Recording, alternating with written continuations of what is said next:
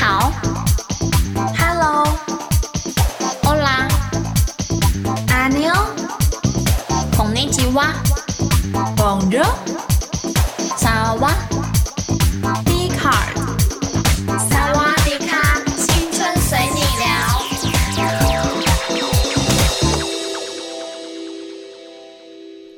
Hello，各位听众好，欢迎回到萨瓦迪卡。今天呢，又是一个特辑啦。我们今天要讲的是讲给未来的学弟学妹说大学生的迷思。那我总结了呢，有五点。首先呢，我们来看第一点。第一点呢，我觉得是很多很多小孩子，就是年纪比我小的，他们都会觉得，哎，大学生怎么那么好？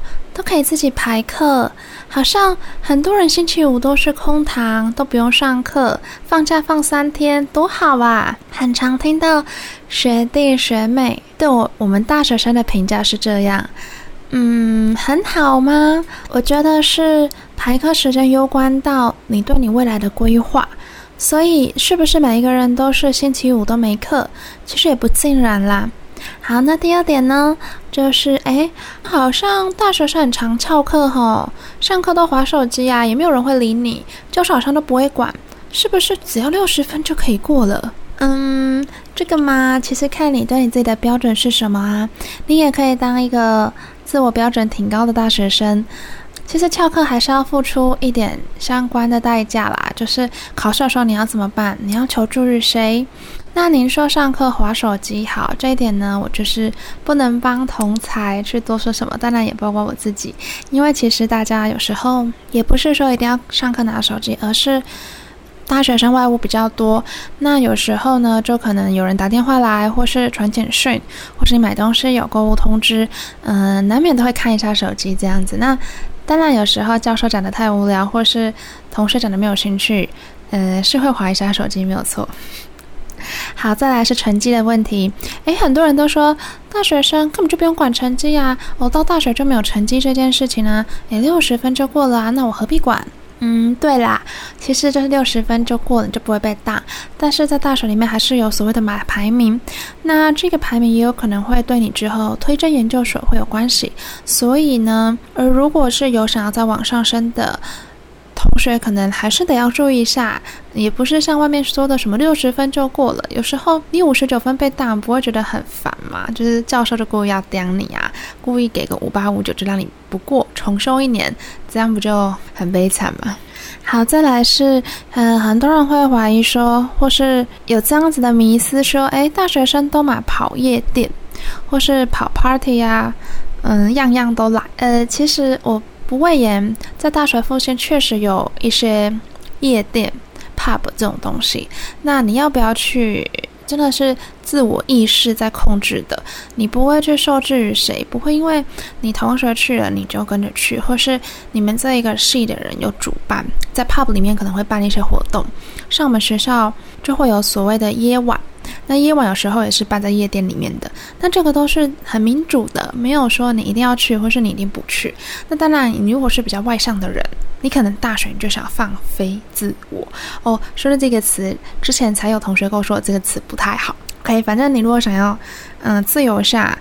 嗯，你也可以去夜店里面狂欢一下，这样子也没有说大学就一定会去那个地方啦。其实真的都是很自由的，就是看你喜不喜欢。你喜欢你就可能比较常去，你不喜欢那个环境，你可能就不能够接受，就不会去嘛。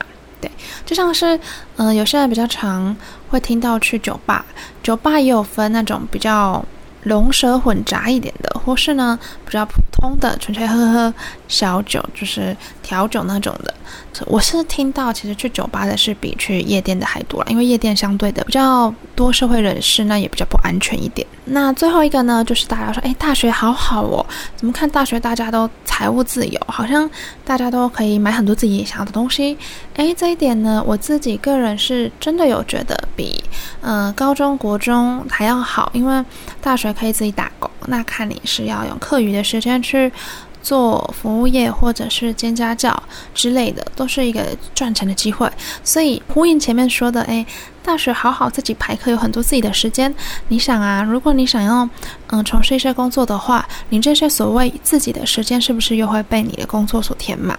所以也没有大家想象的那么的自由，或过得那么爽，可以爽睡呀，也也没有啦。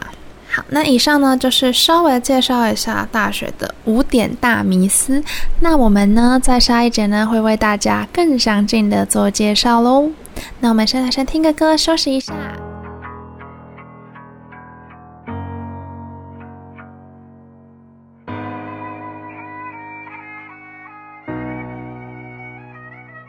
Yeah, I'm still the same，都好像没有变。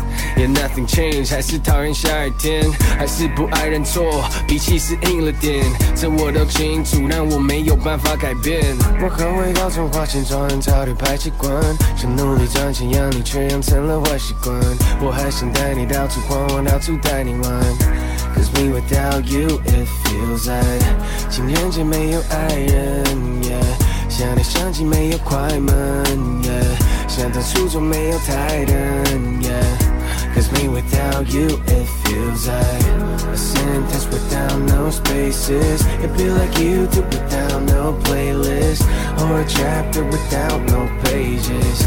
Cause me without you, it feels just wrong. I don't wanna live without you.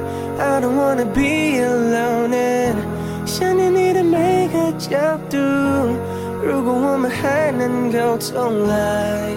Oh, You don't know how I feel inside, so I don't wanna live without you. 那既然呢，我们这一次呢是特辑，那我们在待会儿讨论中就会邀请到苦瓜一号同学，他会在我们讨论的中间提供我们一些他对于大学生活的意见哦。那我们就来延续前面所讨论的第一点，诶，好像很多的。高中生、国中生都会对大学可以自己排课感到很兴奋哈。可能国高中的时候都会想说，大学的课是很自由，然后可以自己排，而且还可以都选到自己想要的，而且不会不会说有时间很满的问题。可是实际上选过之后才发现，大学的课是有分必修跟选修的。那必修就是没有办法避开，而且选修的课如果你没有修过的话，其实你也不知道内容大概是怎样的。而且学长姐可能会告诉你说。这堂课你可能原本很喜欢，但他其他的老师其实没有教的那么好，所以导致你就会就是有点害怕要不要去选这堂课这样子，而且还会有抢不到的问题。没错，每次每次当选课如果是九点的话，你如果九点九点才点进去的话，已经很多课都被抢走了。对啊，就是要每次到选课时间都要在那边守着，怕自己选不到自己课表上排的课这样。而且啊，大学排课其实还有一点我会很纠结啦，就是说到底要不要排星期五的课，或是到底要不要排星期一的课？因为你排星期五的课，就代表你有可能有机会可以五六日连放三天，但是你排了课，你可能就会跟一般的国高中生一样只放六日。那星期一一样的道理嘛，原本可以连续假期三天，感觉就比较没有大学生活。这可能是很多国高中生他们比较想要的啦，可能是连续假期。但是我觉得在大一、大二这个情况其实比较难实现，因为大一、大二的时候通常课都会是最多的，也会是比较满的。而且如果大一、大二比较认真修课的话，其实大三、大四相对的课就可以修的比较少，你就会有比较多自己的时间去决定你以后要做什么，或是要考研究所啊、找工作啊之类的。这个算是大家对一个排课的迷思。那还有一个是说到课程，我们就会想到，哎，好像很多国高中生都会觉得大学翘课是一件很正常的事情。苦瓜，你觉得呢？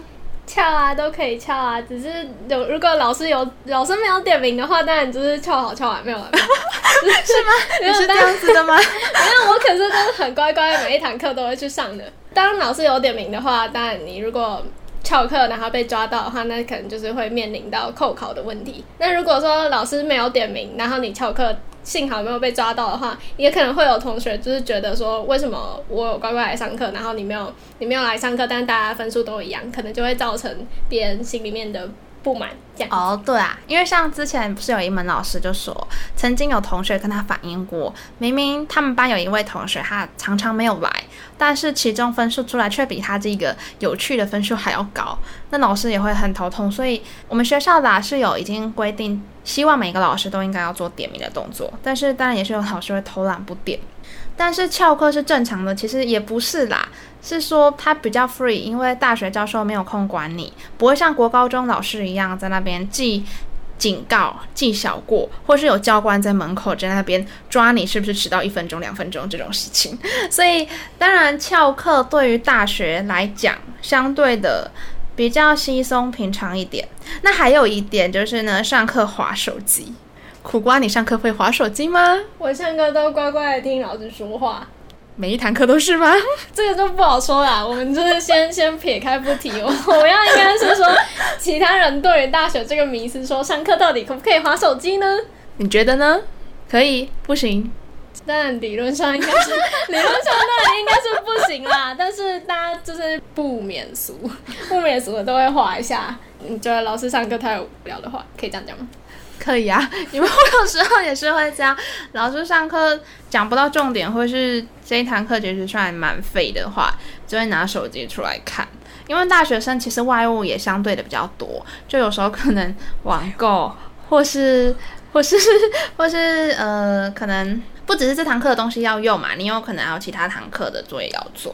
或是要联络一下同学，或者是这这可以到此为止，我们不要再误人子弟。对，总而言之呢，就是其实是不行啦。不过如果你想要，也不会有人阻止得了你去做这件事情的。好，那说到上课，那上课呢，就会有人说，哎，大学不要去上课没差，因为我只要期中去考六十分就过了啊。我六十分就过，我为什么要努力呢？我觉得其实这个分数的问题，基本上国高中其实都差不多吧。你可能国高中的时候也是觉得说，哎，要考试了，反正我临时抱佛脚有六十分就可以过啊，这都是一样的道理。但是你国高中的时候会有考大学，你可能会想要念好一点的大学，所以你会努力一点去读书。然后到大学之后，反正都已经念了，就可能想说随便也无所谓。可是你认真去念一堂课，然后所换到的分数。这都是代表你自己个人的成长的经验，对，我觉得不管在哪一个阶段都是这样子。而且如果是想要考研究所的同学，其实如果都是以六十分的话，可能也比较不好看啦。你拿上去的成绩单其实也会有差，所以六十分的这个小迷思，其实我觉得还蛮看人的。如果这有点像自我要求高不高的问题，有些人他在高国中的时候就没有办法接受这个分数，那当然他大学的时候就会比较认真，他拿高分嘛。那有些人可能大学。相对松懈，他可能就觉得六十分就够了，OK 了，反正只要过了，嗯，能毕业就好了嘛。所以大学来说，分数确实已经被稀释了，并没有像国高中那么的讲究。但是当然也要看你的大学啦。我所知道的是，如果是一些理工科的科系的话，毕业之后想要进科技公司工作，也是会成绩单拿出来再重新检视一遍你的成绩，甚至有的面试会直接问你说，哎，你为什么这一科拿那么低的分数？或是你为什么这一科被当过？原因是什么？这种都有可能会被面试官再拿出来重新审查一遍。所以，如果对未来比较有想法，或是你本身就比较能够要求自己的人，还是尽量不要把这个当成是一个大学的好处，或是一个大学可以混的地方。那说到呢，去大学要去哪里玩，就会有人说，大学不是大家都会去酒吧喝酒，或是去跑夜店，或是去夜冲，因为大家都有机车嘛。但是啊，最近呃夜冲啊，或是不要说夜冲，就说晚上骑机车出门玩，或是白天骑机车也是啦。很多大学生都会因为这样子出意外，所以在这边也是再次的提醒大家，骑机车出门啊一定要小心，不管是机车还是汽车都一样。好，那你说夜店跑趴样样来，这才是大学生活吗？其实我自己啦，并没有到。去跑夜店，但我有想过，嗯，凭良心说，我想过，只是因为，呃，我看外面啊，就是很多人在抽烟，再加上夜店那个环境，其实我有问过有去过的人，大家都跟我讲说，如果你是一个不怕进去舞池里面跳舞，跟大家一起跳舞，或是你是一个不怕被肢体碰触的人的话，就适合去夜店，因为夜店难免就是比较放飞自我一点，所以呢，你就。不免不免除跟别人接触，但这是看每一个人的对你身体的感受如何。那一些是不要说夜店啦，就说酒吧就好了。大学我们附近也是蛮多那种小酒吧，那比较常听到的其实不是去夜店哦，是去酒吧比较多。嗯，苦瓜，你有去过哪一间酒吧是你觉得很棒的吗？我们要在这边帮他夜配，把名字说出来吗？不用，你只要说你觉得大学去酒吧。是怎么样的风格形式你比较喜欢？我觉得很多人去酒吧其实不一定要喝酒啊，因为现在酒吧也是会有很多就是无酒精的饮料，然后他们也会推出他们的咸食类或是甜点类。嗯，像我自己的话，我去过几次酒吧，是因为我很喜欢里面的氛围。我觉得因为酒吧他们主要是比较重装潢，所以你在里面听听那边的音乐，或者是看调酒师在柜台调酒的时候，你就会就是蛮沉醉在那个氛围里面。像我其实去酒吧的时候也不。一定会点有酒精的饮料啦，因为我本身没有很喜欢酒味，但是那边确实是一个蛮奇特的地方，就会让你有一种大人的感觉。所以去酒吧好像不知道是不是大家会，嗯，因为那边比较多相对我们来说比较年长的社会人士，所以你去那边就有一种自己好像已经可以出社会工作的 feel。但是也不是每一个人都会很喜欢去那种地方啊，尤其是女生，女生去这种夜生活的地方还是要小心一下，男生当然也是。啦，就是注意安全嘛，要随时顾好你自己的饮料。对，真的太多那种什么随手被放了类似安眠药的东西，然后你就会在不知不觉中被别人带走。对，就很可怕啦，尽量不要把它当成是一个什么大学必要之旅，是没有必 是没有必要。好，那接着呢，就来讲讲打工这件事情。好，好多人都跟我说大学好不好？大学财务自由，大学经济自由，大学好像诶，自己想要买什么就买什么。哦，因为很多那种小孩子，包括以前啊，会觉得大学生就是可以自己打工赚钱，拥有自己去选择很多自己喜欢东西的一个权利。但是我必须要说，这个跟我们第一点来是有一种呼应嘛。你说大学要自己排课，那你排课对空闲的时间比较多，但相对的，你这些时间呢也会被拿去从事打工活动去赚钱。所以你说大学会比较闲嘛？可以每天耍废嘛？其实也不一定。你有自己的想法，你想要买什么东西，或是你想要做什么大事，也不能说大事啦，但就是你有自己的理想要去执行。有的时候是需要一点金钱做后盾，那你当然就得要去打工赚钱。那大学的打工啊，我目前呢就是有一些学生或是亲戚朋友会说，哦，好向往去咖啡店打工哦，真的是听到最多的就是什么大学啊，就是去咖啡店打打工啊，因为悠哉悠哉的，还可以喝咖啡，闻咖啡的香气。有啦，大学附近是有一些。咖啡馆，说到咖啡厅，算是很多，尤其是女生对大学打工的一个梦想。大家都跑去看那个什么电影啊，等一个人咖啡哦，就是大家对对咖啡店的嗯幻想嘛，就来自于那个。但是其实服务业还是有服务业辛苦的一面、啊，咖啡店当然也是。所以打工赚钱毕竟是赚钱，并没有大家想象的那么的美好。甚至我会觉得大学生相对于高中过得其实没有比较轻松哦，是学业的部分可能没有那么紧，可是其他方面像是生活或是嗯一些要为自己负责的事情是相对更多的。那其实呢，还有一个啊是大家会比较好奇的，也有很多人呢、读大学会故意选离家很远的地方。大家都知道大学有自己的宿舍，那有宿舍呢，通常啊，大一一定会住宿嘛，因为要认识一些同学。那大二就会有很多人是搬出去住的。那搬出去住就会面临到一个租屋的问题。讲到租屋，其实像我现在是大三嘛，苦瓜也是大三，那我们呢都是大二的时候就搬出去住。那有遇到一些比较无法招架的一个情况，而且租屋这件事情是一个大学问，诶，不是说你今天你拿出多少钱，或是你很认真的找，你就一定找得到一间让你很满意的房子，嗯，很棒的房东，甚至很棒的房客。有些不是在你安排，不是在你计划中的，很多杂七杂八的事情会突然跳出来，就是你生活的一部分。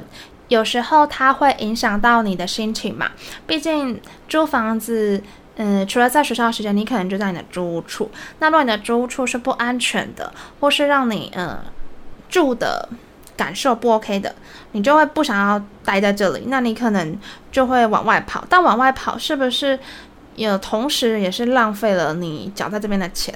所以租大家都希望能租到地方安全，然后房东重点是房东不错，最好是房客自己认识的啊，或者是那种单纯的房客。但是在这边必须声明，要这样三样同时都有的，真的真的很少。那剩下的呢，就留给我们下一个 part，我们再来好好的跟大家分享一下我们的租屋经验啦。那我们就休息一下，听个歌。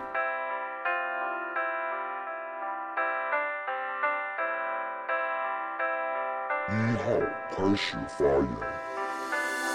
确认身份，别慌神，这游戏无法天真，多么认真，三更半夜都还在这，奋不顾身，满是伤痕，叫人沉沦，危险迷人。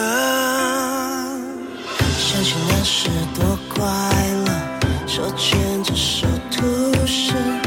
转眼间，我们却变得如此陌生，奋不顾身，满是伤痕，享受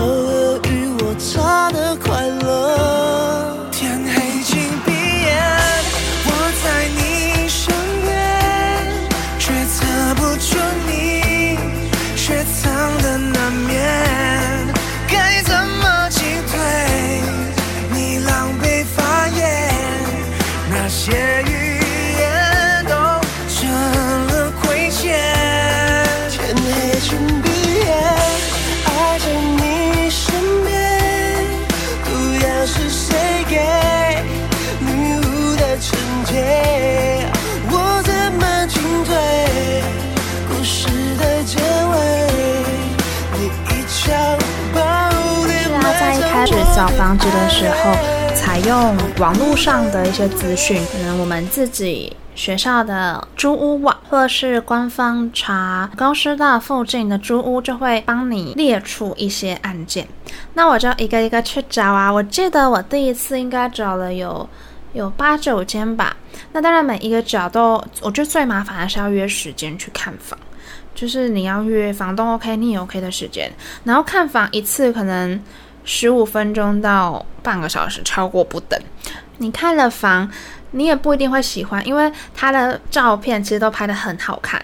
那你进去你就发现，嗯，好像不是你想的那样。又或者是你发现它很挤。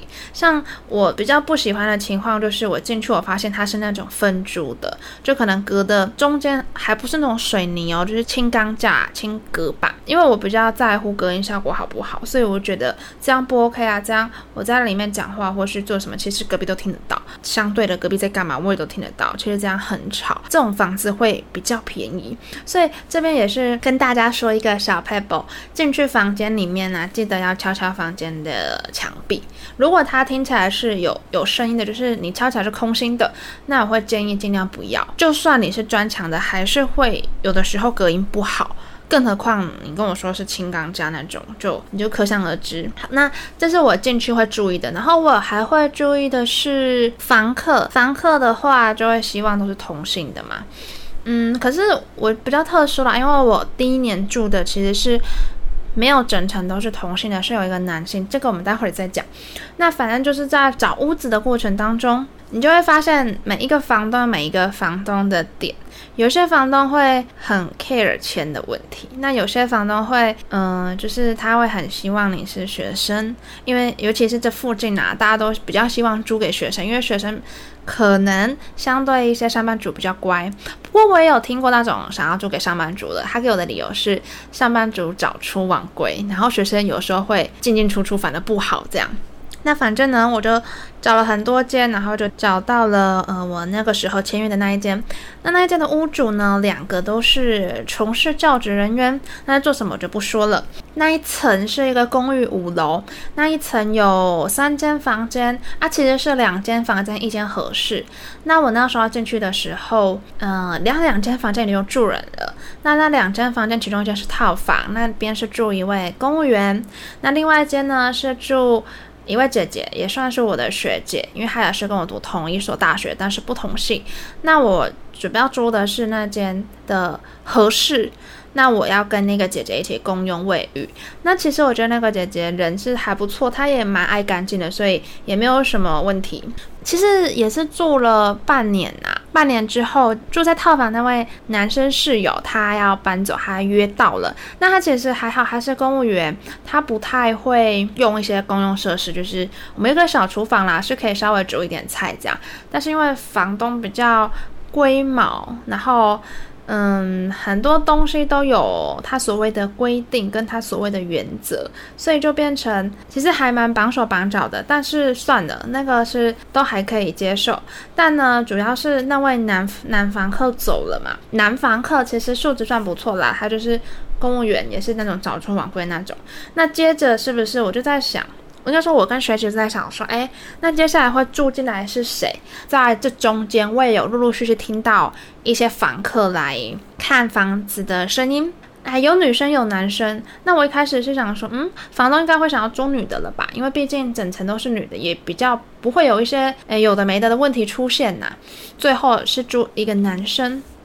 那这个男生呢，是房东说他是呃什么前年才从新加坡还是马来西亚回来的。他说他回来台湾，然后准备要考明年的美国的研究所，所以他现在是边打工边读书。我其实一开始是大概只接受到这样子的讯息，一直到跟他就是正式他搬进来嘛，那就会有一些接触。他就呃也是有说一下他自己之后要考研究所，那其实那时候你就觉得哎也还好，不过我以为他是一个年纪跟我们差不多的人，但我目测应该有三十几岁啦，而且三十几岁还在做一个 part time 的工作，那时候就觉得有一点小奇怪。再加上呢，他每天晚上其实大概都可能十二点或是一点，就是在常在进进出出，那我觉得还蛮怪的。而且他进出有时候那个门呐、啊、也都关着很大力，我们听得很明显。那我们也有跟房东反映过，房东也有跟他说，那他给的理由是去买宵夜啊，或是反正就是他给了一些理由。一直到我觉得比较让我会 care 的就是你用公共的东西，但是你没有把它收好。应该说在这之前呢，还有一件事情是我冰在冰箱里面的水被他无缘无故打开。然后没有告知我，是我自己，就是有一次就打开冰箱嘛，就想说，哎，我好像还有一罐水要喝，我们那边是没有那可以饮用的水，水要另外买。那我那时候就想说，啊，我还有一瓶矿泉水，我就打开，我要喝它。但是就像是上上集我们所说的，我要开，我就发现，哎，这个瓶盖就是没有打开应该有的那个声音嘛。然后我就再看一下，我才发现，哈，它已经大概有可能四分之一左右吧，水不见了，就是被喝过这样。那我就想说，不会吧？是我自己失忆吗？我有喝过它，但我不知道吗？还是有人有喝过？可是也不可能啊，也没有人会进来。那姐姐应该也不会那么无聊吧？毕竟都一起住半年了，也大家都还蛮守这边的规定的。我就觉得很奇怪。总而言之呢，我就把那一瓶水啊，把它拿来放在餐桌桌上。那我就回去，我就想说，好怪，因为我不敢喝啊。那我回去之后。没多久，我又出来，那我就发现桌上只有一张纸条，上面就写用英文写，就写说，嗯、，Thank you 啊，巴拉巴拉，就说什么他会再买一瓶水陪我。但是其实我当下看到那张纸条，我是很无解的。第一个，他并没有跟我说他要跟我借水，但是如果他告诉我，我是可以借他，但是他没有告诉我，他是等我自己发现之后才讲。他应该回答我的不是谢谢，而是对不起。他从头到尾搞错了这件事情的一个重点在哪里？那我其实是蛮不开心的啊！这件事情我也有跟房东讲，那我不知道房东有没有再告知他啦。反正我是蛮不爽的，而且我那一罐水啊是好，虽然不能这样讲，但是那一罐就是进口水。那那一罐进口水就是 maybe 你在一般你可能比较不常看到啦。我就想说，好，他说他要陪我嘛，我就等啊。好，那他最好是去买一瓶一样的水陪我嘛？你看他有没有心，从这边就看得出来了。结果他就陪我一罐很普通，就是你在 Seven 可能就看得到的水。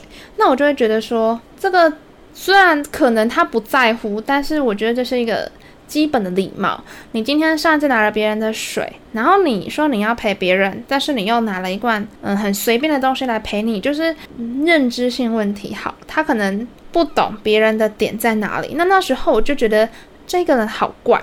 第二件事情呢，就是因为呢他会用厨房，他也会煮东西，而且他会自己，就是他有一个自己的一个小小的那个。呃，锅具啦，那他也不用房东的那种电磁炉啊，不是不用哦。一开始啊，我跟那个姐姐都觉得他是不用电磁炉，直到有一天，那个姐姐突然问我说：“诶，你有发现我们的电磁炉上面烧焦了吗？”然后我就跟那个姐姐说。而我不知道，因为其实那段时间我很忙，所以我也没有空煮饭。是那个姐姐自己来问我，那她说她有煮，可是她不知道从哪一次开始就觉得它上面就是很焦。那我一打开看，确实是变焦了，所以我们就说应该那位先生有煮。好，但不管你今天要用房东东西，要用公共东西都可以，但是你东西用完，你应该要收好。他每次用完东西呀，那个洗水槽里面的。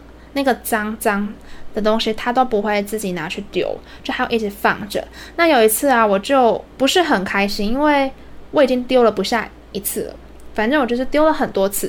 再加上我们那边其实会放洗手乳，有洗手乳，也有洗碗巾，也有那个菜瓜布，因为我们要洗碗嘛，或者洗杯子。那他就会去随便用别人的菜瓜布跟那个洗碗巾。然后我那一次就是。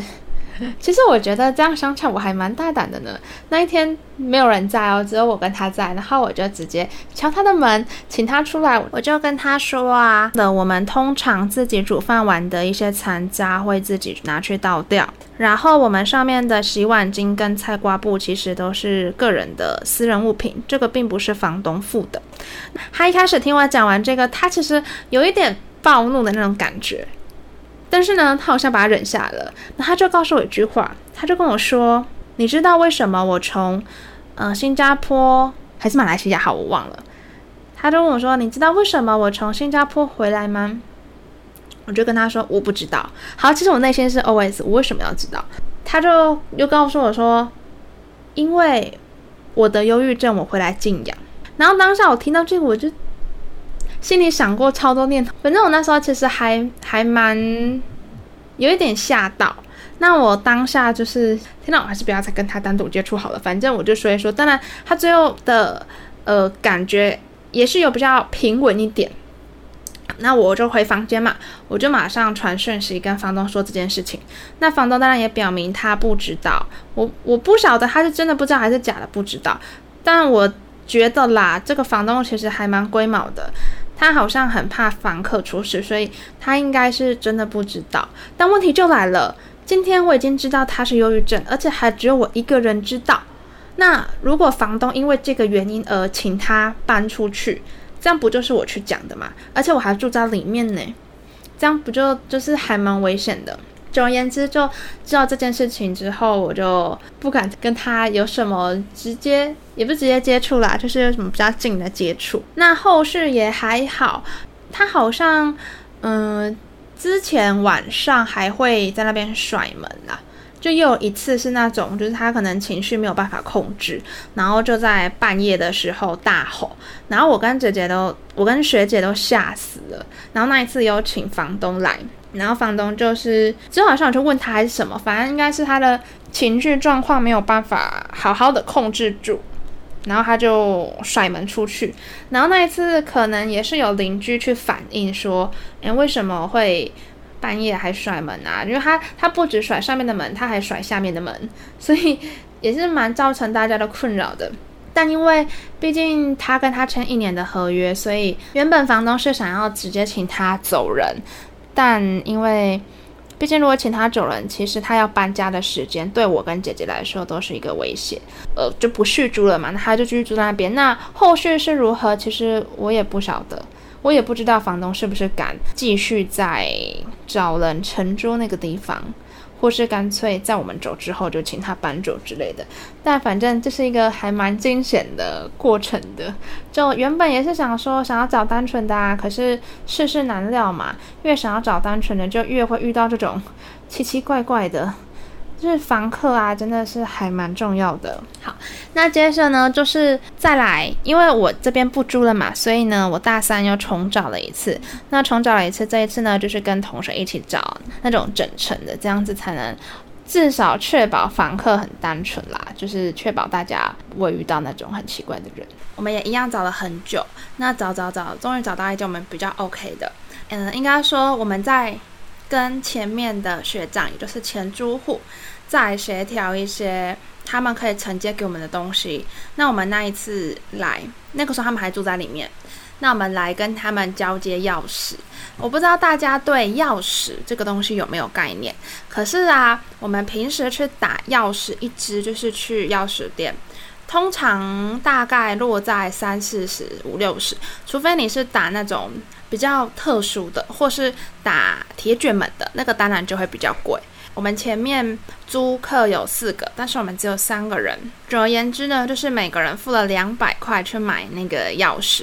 那实际上会要钥匙，顶多也是一呃两只，一只是最上面的那个门，因为我们住的是公寓。那再来就是要上来五楼开门的。这支钥匙会用到，所以不知道大家有没有概念？像我是觉得，以我之前的经验，两支实际上会用到的两支钥匙卖两百块，真的是挺贵的。我们不知道他们是不是有加钱在里面。然后再来就是，因为房东付的家具就基本上应该都是这样，床主。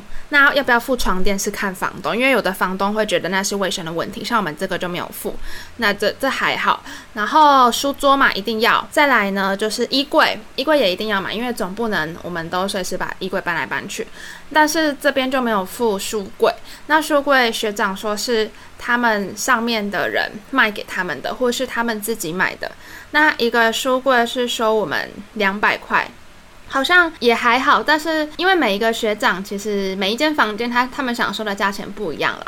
总而言之，一开始其实不是这个价钱，是我们再去讲之后才变成一个柜子，就三层柜而已，不是你想象的那种呃五层柜或是那种比较大型的，就是一般的小型的，就两百块。应该说那个时候我们都觉得还好，就是有点像前置作业。刚进来要处理的事情，不过啊，这件事情其实有一点点小复杂，希望各位听众不要觉得很烦。应该说，你们听了以后，你们租屋的时候也可以注意相关的情况。应该说，一开始学长打的约是到六月底，那我们七月一号就入住嘛，因为。今年有疫情，所以导致各大学的毕业其实有延期。那有延期，他们就希望我们可以就是晚个，一开始是说晚个十五天，也就是他们想要继续住到七月十五。那当然半个月的。租金他们会给房东，但是因为房东方面是那个时候签约的时候是觉得今年是特殊，是因为疫情。但之后如果按照平时的毕业的时间点，应该是不会再多住那么久。所以呢，我们是约是从七月一号开始签，就签一年这样。但是呢，我比较觉得不合理的地方在这一组学长，他们一开始跟我们说七月十五号，我们。OK 嘛，我们配合他们，所以我们就去跟我们之前的房东说，我们要再续租十五天。然后，当然我们那边也是有缴钱的。那但是呢，到大概七月还是六月底的时候，有点忘了，他们就告诉我们，哎，他们想要租到五号就好。也就是他们自己之后协调后，从七月十五号变到七月五号。那那个时候我就问他说：“那这样子中间的这十天怎么办？”那他们说他们有跟房东讲，那房东同意了。但是一开始我们是蛮怕，就是所以这十天是要算到我们头上嘛。反正我们去问房东，那房东是说刚好给他做油漆里面的时间，所以这就 OK 了嘛。但是殊不知。其实我觉得接下来的这件事是蛮无耻的一个行为。我不管今天你是学生还是你是上班族，房东通融你早十天搬走，还不跟你说早十天的钱。那我们相对的也是啊。如果你们一开始只想要租到五号的话，那就直接告诉我们，我们就五号就搬进来就好了，就不会有一堆问题。因为他们最后啊，又跟房东提出说，他们七月只住五天，可不可以这五天不要缴房租？不知道大家听到这里会不会觉得很奇怪？他们从一开始说好要缴到七月十五号，又反悔说他们只住到五号。然后之后又跑去跟房东卢说，这五天我可不可以不要缴钱？好，这个实在是让我我不晓得，应该是说不能说这样子就觉得同一届的素质不好，但但我会觉得你今天麻烦别人的，你为什么可以一再的，就是有一句台语，不知道大家有没有听过，叫做“能头钱滚”，就有点类似这样的感觉，就是。你有点想要吃干抹净，但我觉得这比较不 OK。然后让我比较意外的事情是，房东答应他们那五天不要跟他们收钱。好，这本来是房东应该要自行吸收的嘛，但房东就转过来告诉我们说，诶，因为他这样子损失很多，他等于是从七月一号到七月五十五号这半个月，他没有办法收租嘛。一开始就跟我们说他没有办法帮我们油漆了。好，我前面没有讲，尤其是我们那一天在签约的时候就讲好的事情。那我就觉得很奇怪，其实这整件事情，他如果要追究，应该是要去跟上面的那些学长们讲，因为他们的关系，然后会影响到我们的权利。总而言之，中间就是有周旋了一下，那最后有油漆啦，只是油漆的不尽我们所想的那样，就有一点敷衍。好，但是这也没差，也不是没差啦，就是算了嘛。那接下来就是有一个比较麻烦的点，在于水电费。水电费这件事情，不知道大家租屋有没有 care？通常会想说是以台水台电计费比较好。那当然，我们这个整层的就以台水台电。前一个房客用的是他们租到应该说七月五号，所以反正台电的电费呢是从六月算到八月。但是他们等于是多住了一个月，所以我们接到电费通知单，照理说应该是会再回去通知他们嘛。水费也一样。那一开始我是先接到水费，或者把水费单拍下来告诉他们，但是他们给我的一开始的理由是，因为他们在往前追溯的话是学姐，他们也帮学姐缴了，他希望我们也帮他们缴，也就是说他们不想要缴水费的意思啦。说白一点，但大家不会觉得这个逻辑很怪吗？他帮上一个缴，然后我们帮他缴，所以等我们要交屋出去的时候，下一任又要帮我们缴，这感觉不太对。而且谁知道他们？我坦白说，如果是我的话，我一定会怀疑。谁知道你们有没有帮上一任缴啊？说不定你只是随便糊弄我的啊。其实你根本就没有帮他们缴，你只是希望我们帮你缴。反正我们也是为了这件事情，然后就跟他们讲很久，然后还有算钱的问题。好，反正就是照理说我们是缴的比较多，但这是水费哦，水费大家应该都有一点概念，水费其实不会到太贵。好，但问题来了，接下来是电费，电费会有夏季计价嘛，就会比较贵一点。那个时候电费来的时候，当然电费他们就不敢说他们不要付。不过呢，因为我们的电表并没有按照台电计费的日期下去排，所以我们也没有办法用电表的度数下去。衡量说大家应该要缴多少钱，前后就是我们用了一个我们觉得比较对大家都公平的方式去计价，但是呢，他们就说我们这样子算他们会多缴很多，但是我不懂他们所谓的多缴很多是什么，应该说到最后就变成是。假设我今天电费总电费是两千块，但是实际上我们住在两个月两千块的状况下，他们住了一个多月，而且是四个人，然后我们三个人后面的一个月，应该是说其实只有大概一个人有住到一个月，然后他们想要用全部的电费总额下去平均，这样怎么想的不公平呢？你们四个前面住了那么久。然后你们又不愿意缴一半的电费，其实我们一开始也很合理，我们只跟他要求了一半左右的电费而已。其实这样子还是我们缴的多，但是他们就觉得我们什么这样子对他们不公平啊，什么之类的，反正他们就卢了很久，就要按照他们那一套的那个计费标准。但是我其实也看不懂他们的程式在写什么啦，亏他们还是读理工的呢。只是我觉得有时候大家会。会有一个迷思，就是好像读什么二类科系的啊，读电机、读机械，就会对相关的这种东西比较有概念。但其实并没有哦。那个时候我一进来看到这台冷气，我还记得我问了他们：“诶，这台冷气是不是变频的？”然后呢，里面就有一个人直接回答我说：“当然是啊，用看的不就知道了。”那其实我心里是在想，如果用看了知道，我何必问你呢？我没有眼睛吗？我看就知道它是变频的。我不知道大家对冷气有没有概念，但因为现在冷气其实并不能用你是不是窗型的来决定它是不是变频的。窗型也有变频的冷气，那就算不是窗型，就是比较新颖的那种长条式的冷气，也有是定频的，就是它不是变频的。反正他们一开始进来就跟我说什么，哎，这里的冷气是扁平的。但是我认真的算了一下度数，跟大概看一下，它不可能是变频的，变频没有在跳那么那么多度电的，所以我实在是不太懂，嗯，他们的专业程度在哪？总而言之呢，就是电费的问题搞得不太，双方都讲得不太清楚。那他们就是，而且我比较不开心的是，他们在嗯那个档案上面说我们少付很多钱。他说，因为我们电费是从六月寄到七月五号，他说七月五号过后都是我们住，然后我就反驳他，我就说我们其实是从七月十五号才进来的嘛，因为我们跟上一个房东也是签到十五号啊，我们怎么可能为了你们临时说你们要改成五号，我就直接临时跑去跟房东说我要改成五号，这样。很麻烦，而且也是算不太道德，因为一开始跟别人讲好，一直这样改来改去，他们就一直说，哎，七月五号到八月十几号这个时间是我们要去负担的。跟他们没有关系，而且他最后再跟我踩了一点，他说你们的约是从七月一号开始签的，所以严格来说，从七月一号开始都是我们要负责，也就是说，就算他们不付，我们也不能怎么样的意思。所以我就觉得，我就整个再回想一次，我就觉得说，所以一开始通融他们，让他们多住半个月，根本就是不必要的行为啊，因为我们一开始好心让他们延半个月住。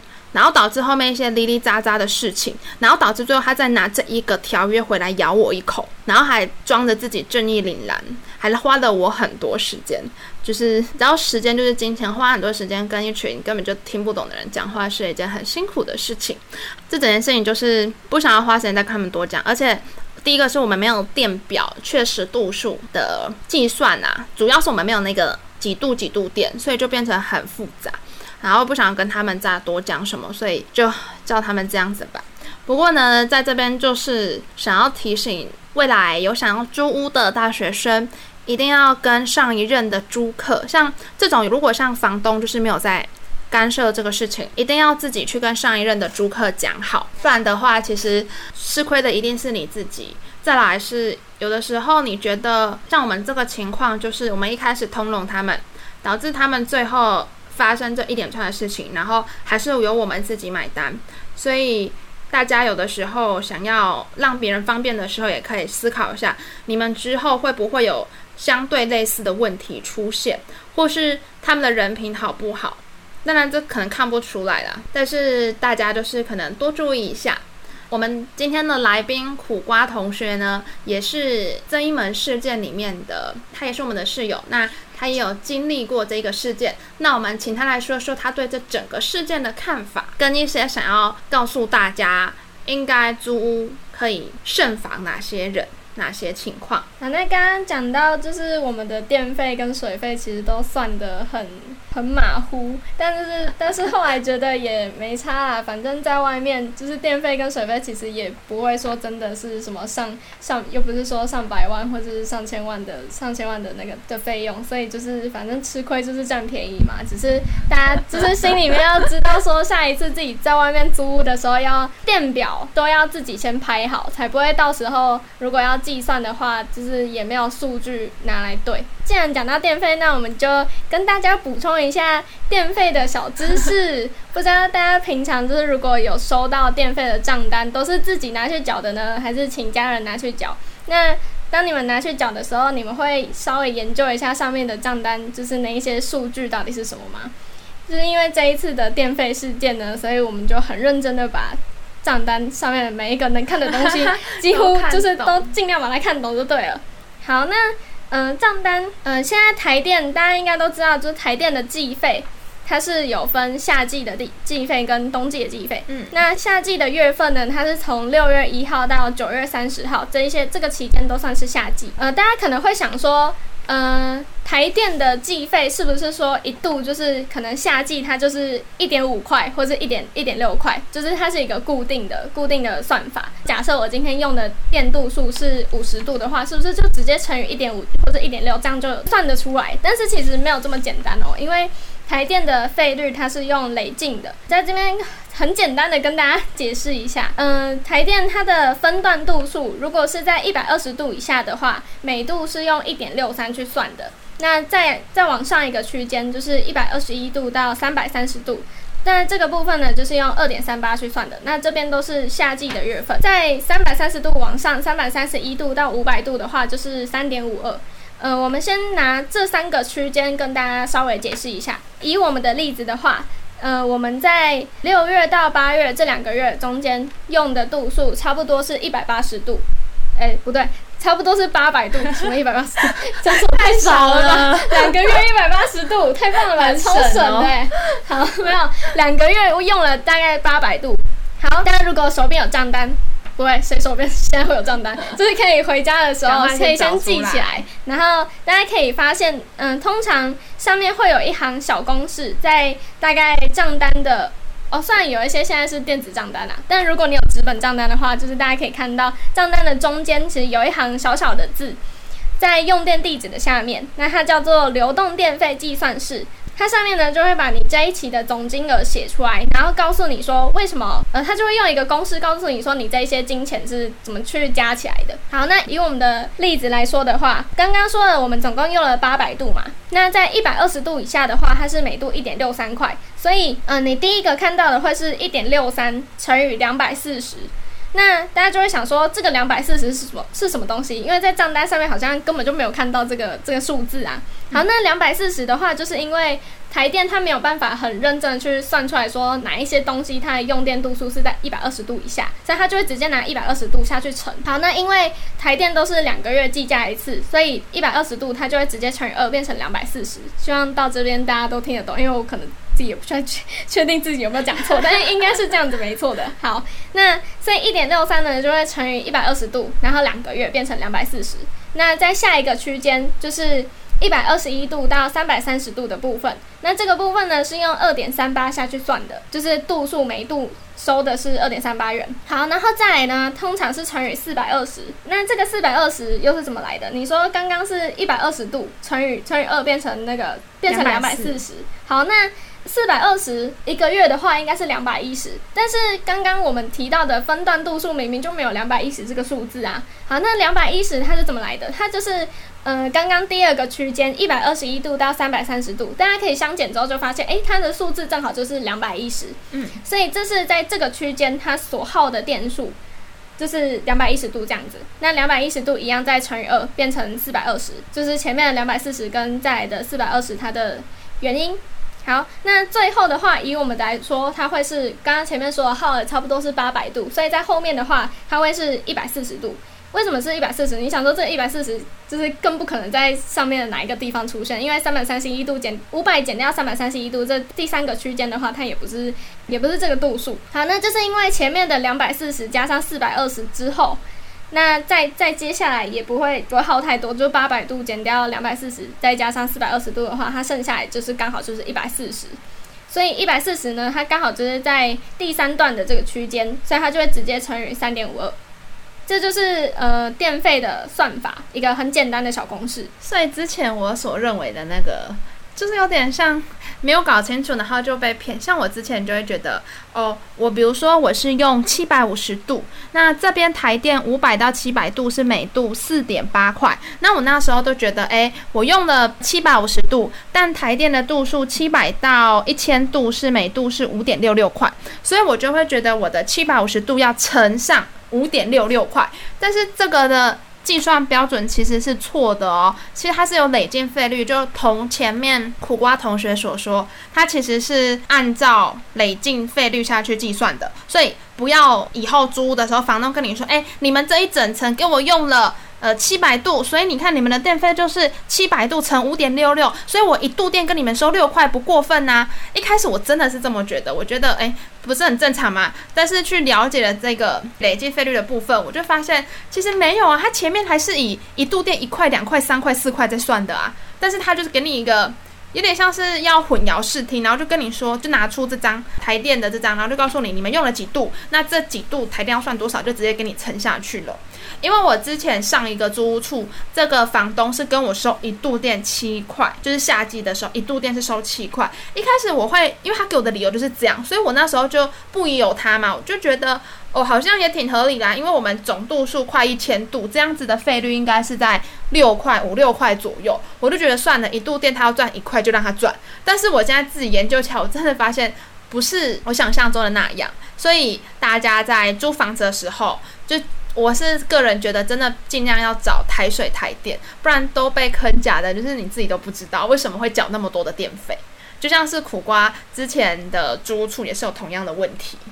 没错，那但是就是哦，然后在这边跟大家分享一下，就是台湾电力公司现在有一个节电奖励，大家如果 如果就是有空的话，可以去登录一下，只要输入你的电号，就是它上面会写，就是每一个每一个电表上面的编号，那输入完之后呢，它就会呃跟去年同期的电数下去下去分配，就是它有一个详细的规则，大家有兴趣的话，可以在上去网站上面看。对，但是如果你有嗯、呃、做好节约能源的动作的话，那你接下来的这些电数呢，它就会扣在你下一期的账单里面，就是蛮划算的。对啊，所以大家就是嗯会回馈。对啊，所以大家就是平常要做好节约能源，保护北极熊，保护地球。没错，真的。好，那说完电费呢，我刚刚还忘了说，苦瓜同学提醒我的一件事情，就是我们搬进来的时候，还有一个问题是。还有一个问题就是，我们清出了很多根本就不属于我们的东西。对，而且那些东西就是其实他们前前房客应该要丢，但是他们没有丢，然后就留给我们。当然有些东西可以用是没差，但是如果不能用，就是会清得很厌世，会觉得这根本就就不是我们的需要去处理的范围。而且我们还住五楼，你要从五楼再把那些东西再拿下去丢，那难怪他们不想丢，因为实在是有一点麻烦。所以我觉得前房客的嗯道德品性也是很重要。以上呢就是这一集特辑讲的，我们讲了蛮多有关大学生活，甚至有关租屋的一些注意要注意要防范的一些事项。那今天时间也差不多了，我们就到这边。我是袁心，大家拜拜。在你的心里呀，在你的心底呀，不管是多远的远方，不要害怕，我在